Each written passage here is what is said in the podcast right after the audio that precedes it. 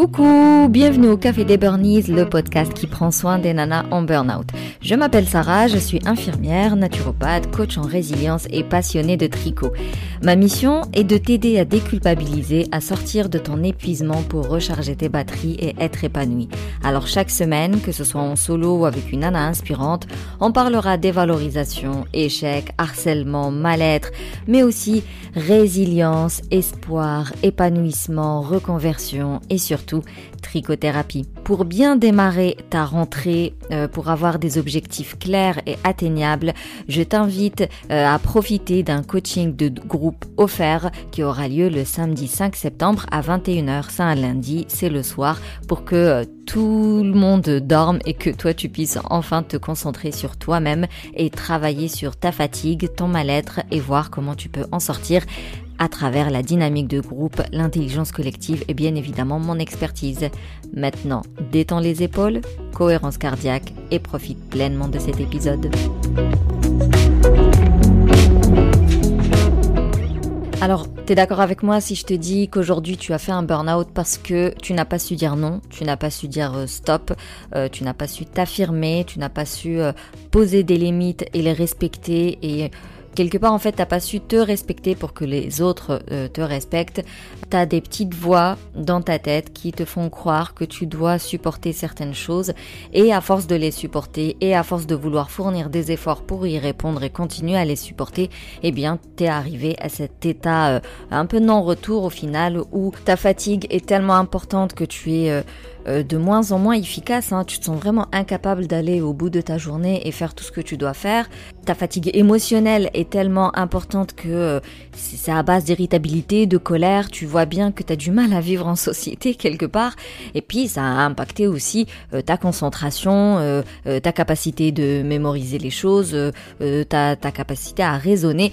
Et non, ce n'est pas juste à cause de la surcharge de boulot, juste à cause euh, du harcèlement. Bien évidemment que les autres ont leur rôle dans ton burn-out, ils y sont pour quelque chose, mais la première à euh, être responsable, entre guillemets, ça reste toi, étant donné que c'est ta personne, ta santé, euh, et c'est à toi de pouvoir t'affirmer, te positionner sur ce qui est important pour toi et avoir des convictions et les respecter et surtout te, te limiter vraiment poser des limites. Je dis souvent que j'ai pas choisi le burn-out de la femme juste comme ça. D'ailleurs, j'ai choisi le burn-out de la femme, pas de la mère. J'aurais pu euh, me concentrer uniquement sur la maman épuisée, mais je veux vraiment euh, m'adresser à toutes les femmes parce que le burn-out de la femme est vraiment poussé par une société qui les oblige à rentrer dans des cases, à respecter des étiquettes. Et en gros euh, euh, la femme elle est toujours là pour servir l'autre, pour faire en sorte que son mari soit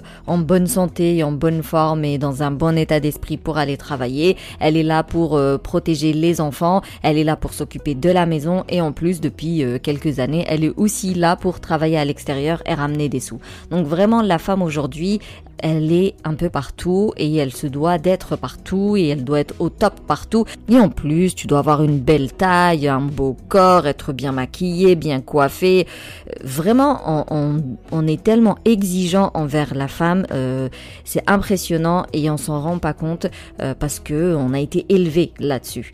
Et on grandit avec ça et au final, on oublie, on s'oublie et on oublie de s'affirmer on oublie qu'on est une personne qui, a ses propres opinions, ses propres avis, euh, qui a ses propres choix, ses propres valeurs, et puis qui a envie de vivre une vie qui lui correspond. C'est d'ailleurs quelque chose qui revient souvent avec les nanas que j'accompagne. Bah, la maman, elle me dit, euh, euh, je me suis tellement concentrée sur ma vie de maman et d'épouse que j'ai oublié la personne que je suis, moi, moi, la personne, la femme avant tout.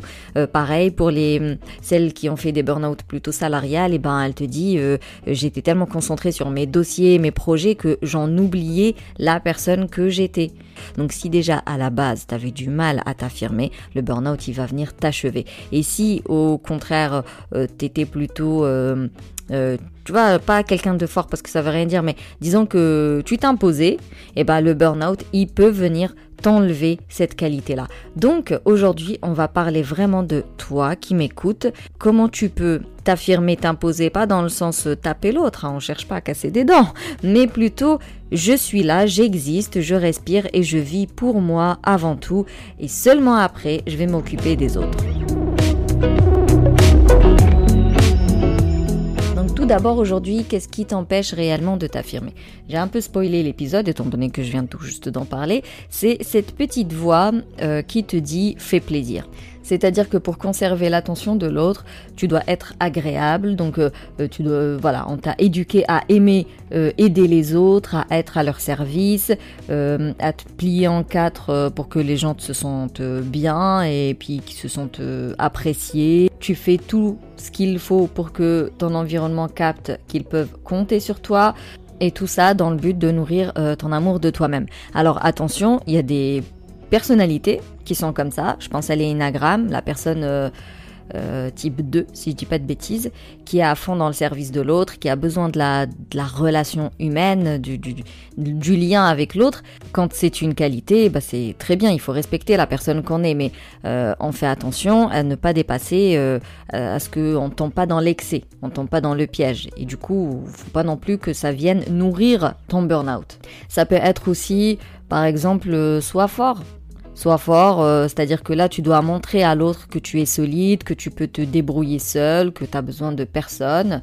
Donc tu vas être autoritaire, tu vas être super exigeante envers ceux qui ne sont pas comme toi, donc que tu vas considérer de faibles parce que euh, ben, ils vont pas jusqu'au bout de leurs objectifs, ou euh, ils se débrouillent pas dans la vie, ou ils demandent toujours de l'aide tu vas toi jamais demander de l'aide parce que tu comprends c'est un signe de faiblesse donc tu vas euh, encaisser, encaisser et souffrir en silence. Après il y a le fameux message sois parfait. Euh, et donc là, c'est quasi impossible de s'imposer, étant donné que pour conserver l'attention de l'autre, euh, tu dois montrer, tu dois te montrer sans défaut. Donc tu, tu, dois te montrer comme lui, il a envie de te voir. Et du coup, tu passes ton temps à te juger et à te critiquer et être super bah, perfectionniste et exigeante envers toi-même et tu ne seras jamais toi-même, tu vas un caméléon, donc tu vas devoir toujours t'adapter à la personne qui est en face de toi pas pour qu'elle te trouve parfaite. Et ensuite, tu as des personnes qui sont plutôt extraverties, d'autres personnes sont introverties, mais il faut savoir que les deux peuvent euh, s'imposer et s'affirmer. Encore une fois, tout est euh, dans les euh, nuances, c'est-à-dire qu'aucune de ces deux tendances n'est bonne ou mauvaise. Hein. Qu'importe si tu es extraverti ou introverti, tu es toi-même, c'est le plus important, mais c'est l'excès dans un sens ou dans l'autre qui est néfaste. Trop extraverti, le souci c'est que les gens vont te fuir quelque part parce que bah, tu monopolises trop l'attention, euh, tu monopolises euh, la conversation et, au contraire, trop introverti, bah forcément euh, tu vas être invisible et les gens vont te marcher dessus et t'as beau être dire ce que tu veux, il y a personne qui va t'écouter, tu vois, vraiment la cape d'invisibilité de Harry Potter. Donc l'attitude correcte au final consiste à rechercher un équilibre entre les deux, c'est-à-dire celle qui est extravertie, elle va se calmer et celle qui est introvertie, elle va faire, elle va prendre quelques risques pour se mettre en avant, le tout pour respecter un équilibre qui va te permettre de t'affirmer. Un autre souci qui t'empêche de t'affirmer, c'est le fait de généraliser. C'est-à-dire, euh, un truc qui n'a pas fonctionné une fois, et eh ben pour toi, ça ne fonctionnera jamais.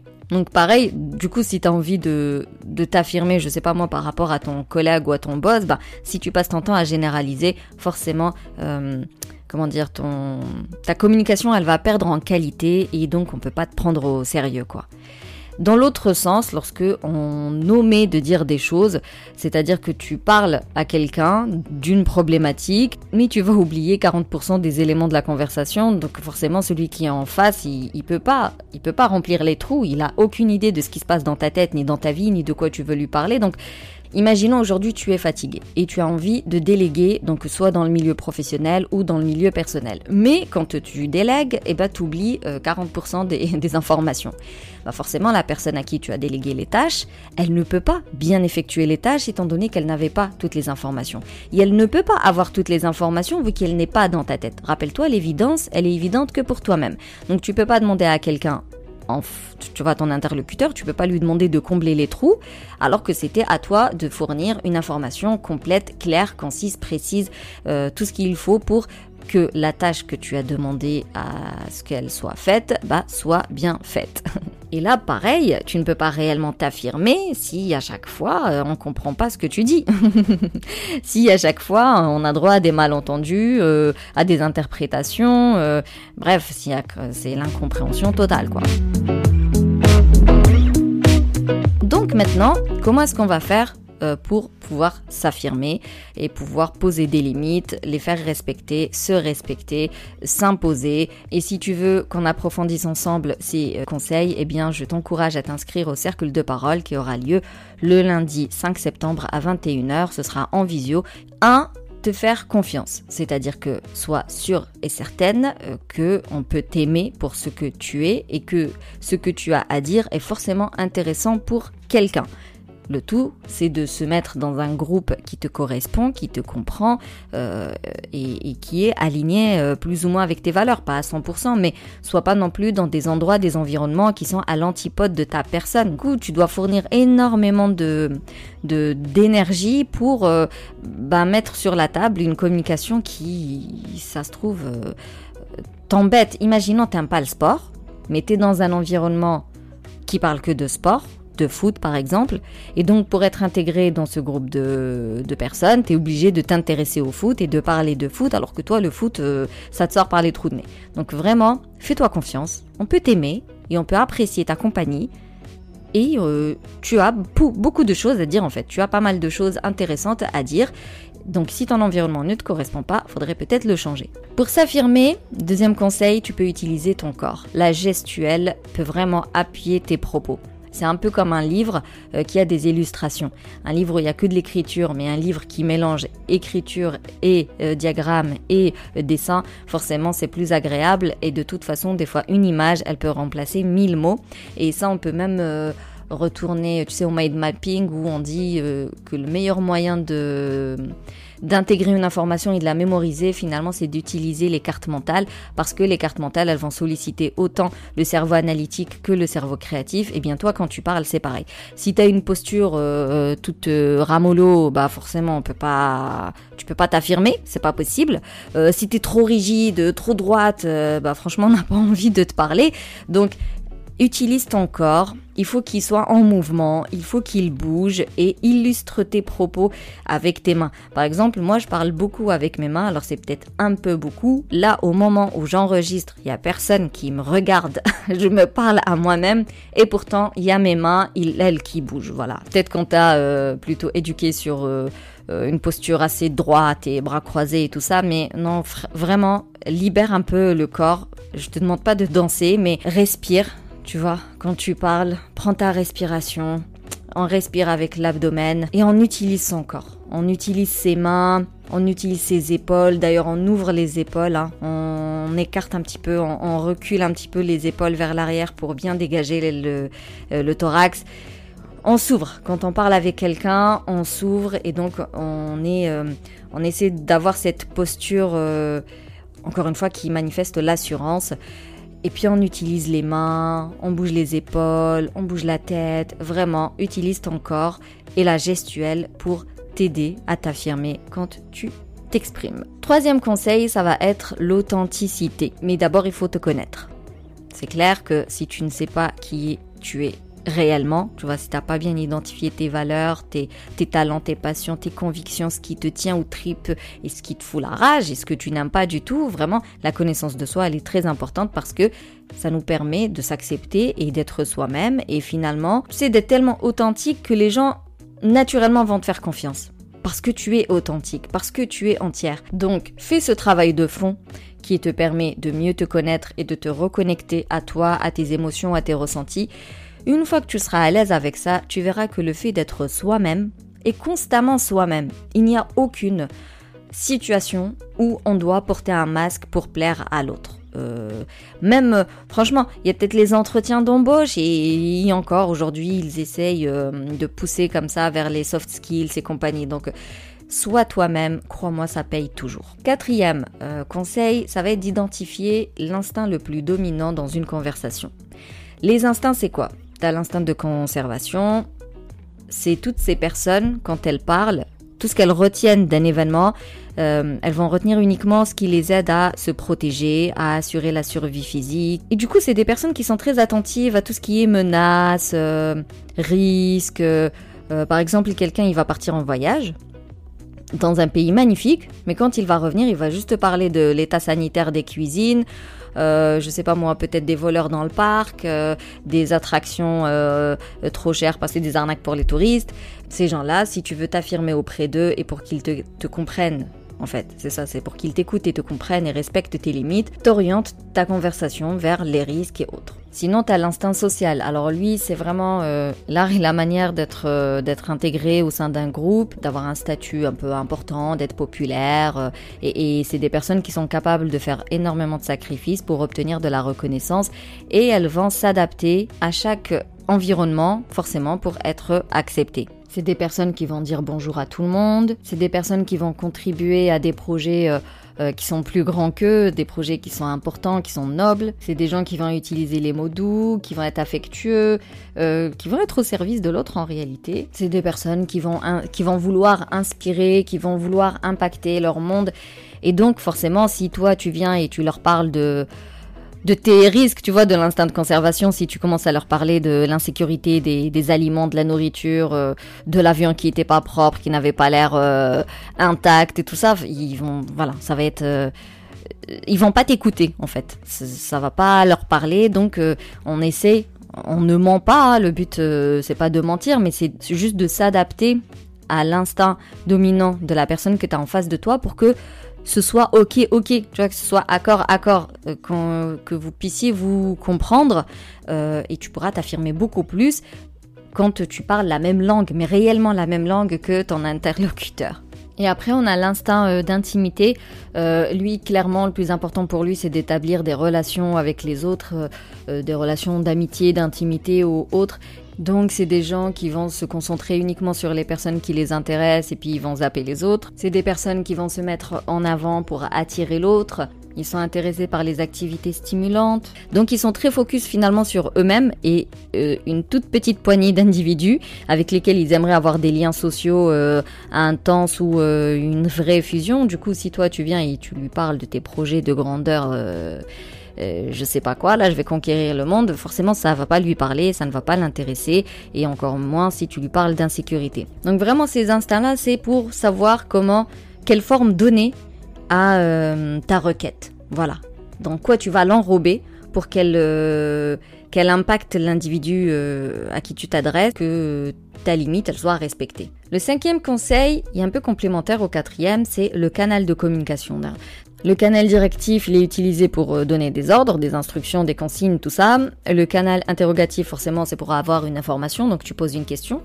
Le canal nourricier, c'est pour réconforter, rassurer l'autre, euh, vraiment de la convivialité, de la bienveillance, de la chaleur, tout ça. Le canal émotionnel, lui, c'est pour partager des émotions avec l'autre.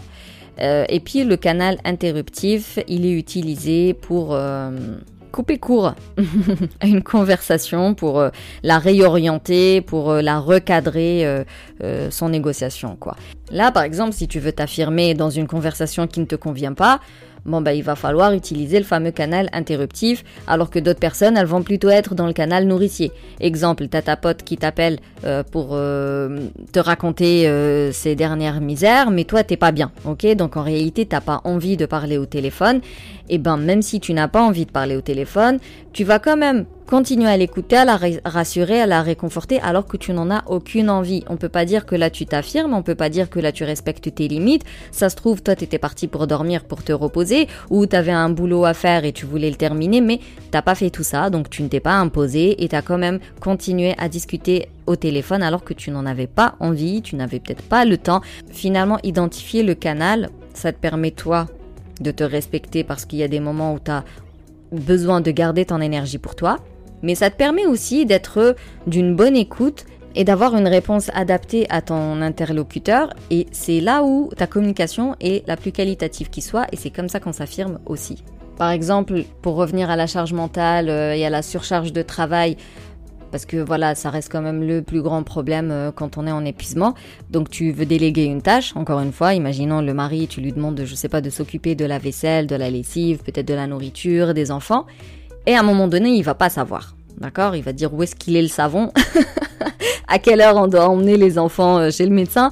Au lieu d'utiliser le canal interruptif où tu lui dis euh, oh tu sais jamais rien, euh, tu t'occupes jamais de rien et puis tu t'en vas en rouspétant, bah là le, canal le plus adapté ça va être le directif, c'est-à-dire bah, le savon est dans le tiroir.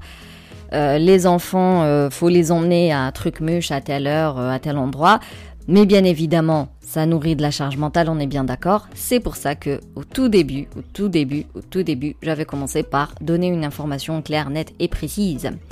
Et puis bon, on n'en parle pas dans cet épisode, mais c'est tout l'intérêt d'être, euh, d'avoir des outils d'organisation et, de planification et d'impliquer toute la famille. Comme ça, bah, les informations sont stockées au même endroit. Il n'a plus à te poser la question, il n'a qu'à euh, checker.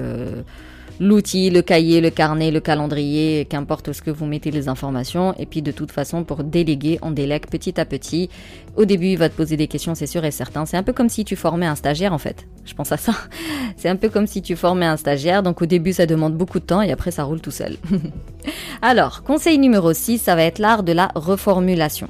Quand on t'agresse par exemple, euh, donc au boulot ou à la maison, au lieu de rentrer dans l'agression dans le sens la nourrir euh, en mode neurone miroir ou euh, d'être dans la victimisation et tout ça, mais des fois il faut prendre le temps. Alors c'est difficile, c'est pour ça qu'il faut faire tout un travail de fond, un travail de fourmi, qui par la suite va t'aider, va améliorer tes, tes rapports avec les autres, mais la finalité est de prendre du recul finalement et reformuler parce que ça reste un moyen simple de s'assurer que tu as bien compris ce qu'on t'a dit. Et des fois, le fait de reformuler, la personne en face, elle se rend compte que la manière dont elle s'est exprimée, elle est peut-être trop, elle est peut-être disproportionnée, et donc elle va revoir sa phrase ou, euh, euh, son ordre. Septième conseil, c'est d'exprimer tes besoins. Ça revient un peu à donner euh, une information claire, nette et précise, mais là, on va s'orienter vraiment de ton besoin dans une conversation pour que on s'affirme pour qu'on puisse s'imposer euh, lors d'un conflit ou euh, euh, là maintenant aujourd'hui quoi as, pour sortir du burn-out tu as besoin de communiquer avec les autres et tu as besoin que chacun vienne tu sais, euh, contribuer à ta reconstruction, que chacun vienne contribuer à, ta guérison. Donc tu dois échanger avec les gens qui vivent avec toi, tu dois échanger avec ta famille, tes collègues, tes amis. Euh, ça me rappelle, euh, de ce matin, on était en coaching de groupe et une des nanas disait à quel point elle était bien parce qu'elle a pu parler à sa famille de son mal-être et du fait qu'elle qu'en ce moment elle est en train de prendre soin d'elle et que elle consulte un coach, un psychologue. Et elle disait que elle avait tellement peur des jugements, des critiques, qu'on lui dise euh, mais pourquoi tu vas mal alors que t'as un mari, des enfants, une maison, un travail, tout va bien? Vraiment, elle avait peur des jugements et du coup elle se gardait sa situation pour elle, mais donc elle n'en parlait à personne si ce n'est à son mari. Et c'est pas suffisant l'être humain a besoin d'un environnement social, mais vraiment au sens large. On a besoin de plusieurs liens sociaux avec différents aspects de, liens sociaux. Et donc le fait qu'elle en ait parlé à, sa, à ses sœurs et à ses parents, ça lui a fait énormément de bien parce que elle sait qu'aujourd'hui, si jamais elle va mal, bah, elle peut appeler sa sœur et lui dire je vais mal euh, parce que tac tac tac. Étant donné qu'elle a déjà euh, planté le décor, elle a, elle a, donné le contexte, ils savent dans quel contexte elle est, ils connaissent sa situation et ils vont prendre certainement plus de ses nouvelles et, et quand elle les aura au téléphone, ils vont parler de cet aspect-là de sa vie pour savoir si elle avance bien, si elle va bien. Et D'ailleurs, c'est drôle hein, pour dire encore une fois qu'on est les premiers à se juger et à se critiquer. C'est-à-dire que quand elle en a parlé à sa famille, mais ça s'est bien passé. Ça s'est même super bien passé. Euh, on lui a rien dit de particulier ou de malveillant. Euh, on a accueilli son, son, récit et puis euh, ils l'ont soutenu et alors que elle, euh, elle paniquait à l'idée de leur en parler parce qu'en réalité c'est elle la première qui se juge et qui se critique. Euh, ça rejoint un petit peu l'épisode sur les quatre accords Toltec, avoir une parole impeccable envers soi. On se critique en premier, on est exigeant envers soi-même avant tout et on a l'impression que les autres le sont mais en réalité les plus durs avec soi, c'est euh, nous-mêmes, donc s'il vous plaît, lâchez-vous la grappe et donc parlez de vos besoins. Choisis bien les personnes à qui tu vas parler, bien évidemment. Des personnes, faut qu'elles soient bienveillantes, motivantes, positives et peut-être que tu connais depuis un moment, mais tout ça pour dire que fais ta petite liste et puis euh, parle-leur de ce qui ne va pas aujourd'hui et euh, de ce que tu es en train de mettre en place pour aller mieux et surtout exprime bien le besoin. Par exemple, dire, je sais pas moi, j'ai fait un burn-out parce que je suis harcelée au travail et euh, je suis blessée par les remarques désobligeantes de mon boss et tout ça. C'est pas un besoin clair dans le sens où euh, ça nous dit pas ce que tu veux. C'est quoi des remarques désobligeantes? Est-ce que tu as besoin euh, qu'on soit bienveillant avec toi? Est-ce que tu as besoin qu'on te respecte? Est-ce que tu as besoin qu'on te laisse tranquille? Est-ce que tu as besoin qu'on communique euh, différemment? Et donc, euh, bah, comment est-ce que tu voudrais que la communication, quelle est la forme que tu voudrais que la communication prenne? Vraiment, quand on parle de son besoin, il faut être le plus clair possible. Et je termine par le dernier conseil, c'est bien évidemment prendre de la parole au sein d'un groupe qu'importe hein, euh, sa taille, ça te permettra vraiment de reprendre confiance en toi euh, parce que raconter son histoire, interagir avec les autres, proposer des solutions, tout ça nourrit tes capacités. Tout ça nourrit tes compétences et tout ça nourrit ta confiance en soi et ton estime de soi. Les cercles de parole vont venir titiller ta créativité. Donc sans, tu vois, toi qui es au bout du rouleau, t'as l'impression que euh, tu sers à rien, que t'as du mal à trouver, euh, des, des solutions, t'as du mal à t'en sortir. Et eh ben, le fait d'être dans un cercle bienveillant, euh, sécurisé, protégé, ça va favoriser vraiment les échanges, les collaborations et ça va donner à ce climat de confiance qui va activer en toi des idées, des pistes d'amélioration et ça vient encore une fois nourrir l'estime de soi. Et qui dit nourrir son estime de soi, dit s'affirmer, s'imposer et, poser naturellement ses limites. Participer à un cercle de parole permet aussi de rendre chaque personne, tu vois, chaque participant du groupe acteur en fait de ce qui se passe. C'est-à-dire qu'on est là et on, chacune veut sortir de son mal-être et de son épuisement. C'est comme s'il y avait un gros projet qui nous euh, liait, qui nous rassemblait. Et du coup, chacune va apporter sa pierre à l'édifice, chacune va motiver l'autre et cette bonne réalisation du projet, hein, le fait d'atteindre ses, objectifs, va te donner ce sentiment d'être responsable, responsable de, ta santé physique et mentale, responsable de ta personne, responsable de ce que tu dégages, de ce que tu fais, de ce que tu penses, de ce que tu ressens, responsable de tes actions. Et le fait de te sentir responsable te fait sortir de cette position de victime impuissante euh, qui ne peut rien et qui aimerait mais qui n'y arrive pas. et du coup, ça va venir booster l'estime de soi et donc on le répétera jamais assez, estime de soi égale s'affirmer et s'imposer et poser ses limites parce que quelqu'un qui a une bonne estime de soi se respecte. Et c'est pour ça que j'ai fait de l'intelligence collective vraiment ma spécialité. Pour moi, la dynamique de groupe, elle est juste d'une valeur inestimable parce que elle met tellement de bonnes vibes et elle motive et, elle déclenche ce qu'un entretien one-to-one ne déclenchera jamais parce que il y a euh, cette compassion, il y a cette bienveillance, il y a cette entraide, il y a ce groupe euh, soudé parce que les filles, à force de se voir un dimanche sur deux, forcément, euh, limite, elles deviennent copines.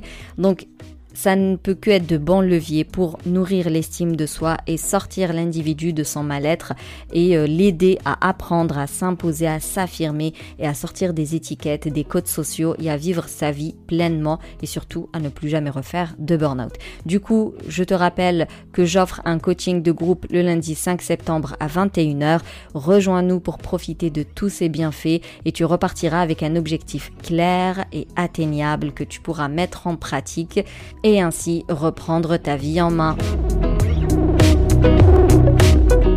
Donc pour faire un récap de cet épisode, la raison qui t'empêche de ne pas t'affirmer, c'est les petites voix du type euh, faire plaisir, euh, euh, dépêche-toi, sois parfaite, fais des efforts, sois solide, sur lesquels on a été éduqué et donc qui reviennent nous pourrir un petit peu la vie.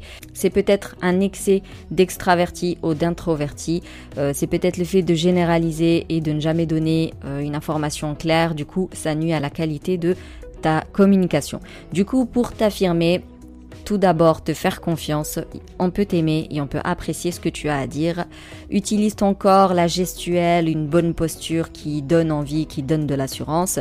Sois toi-même, il n'y a pas mieux que l'authenticité, ne pas porter de masque pour plaire aux autres. Identifie l'instinct dominant de ton interlocuteur, mais aussi le bon canal de communication. Ça te permet de passer ton message. Le message est toujours le même, hein. le but n'est pas de mentir ou, euh, de manipuler. Le message est toujours le même, mais tu pourras l'enrober dans la forme la plus adaptée et la plus attrayante euh, à la personne à qui tu parles. Conseil numéro 6, c'est de reformuler pour éviter de s'emballer et aussi euh, permettre à la personne qui te parle peut-être de, revoir la manière dont elle te parle. Conseil numéro 7, c'est d'exprimer ton besoin le plus clair possible. Rappelle-toi que tu es la seule qui te juge et qui te critique. Les autres, pour la plupart, seront quand même bienveillants à ce que tu as à dire. Ils ont besoin d'ailleurs que tu t'exprimes pour qu'ils puissent t'apporter leur aide. Et enfin, intègre des cercles de parole, intègre des coachings de groupe, intègre des groupes tout court. Là, pour le coup, je t'encourage quand même à intégrer des groupes qui parlent de l'épuisement, du mal-être pour d'abord euh, travailler sur toi, euh, profiter de l'émergence des nouvelles idées, de, de, la solidarité, de l'entraide, de la bienveillance, de la compassion et surtout profiter de ce le pouvoir en fait de la prise de parole euh, qui va renforcer ta confiance en toi, qui va nourrir ton estime de toi et donc qui va te permettre de t'affirmer, de t'imposer et de poser tes limites naturellement.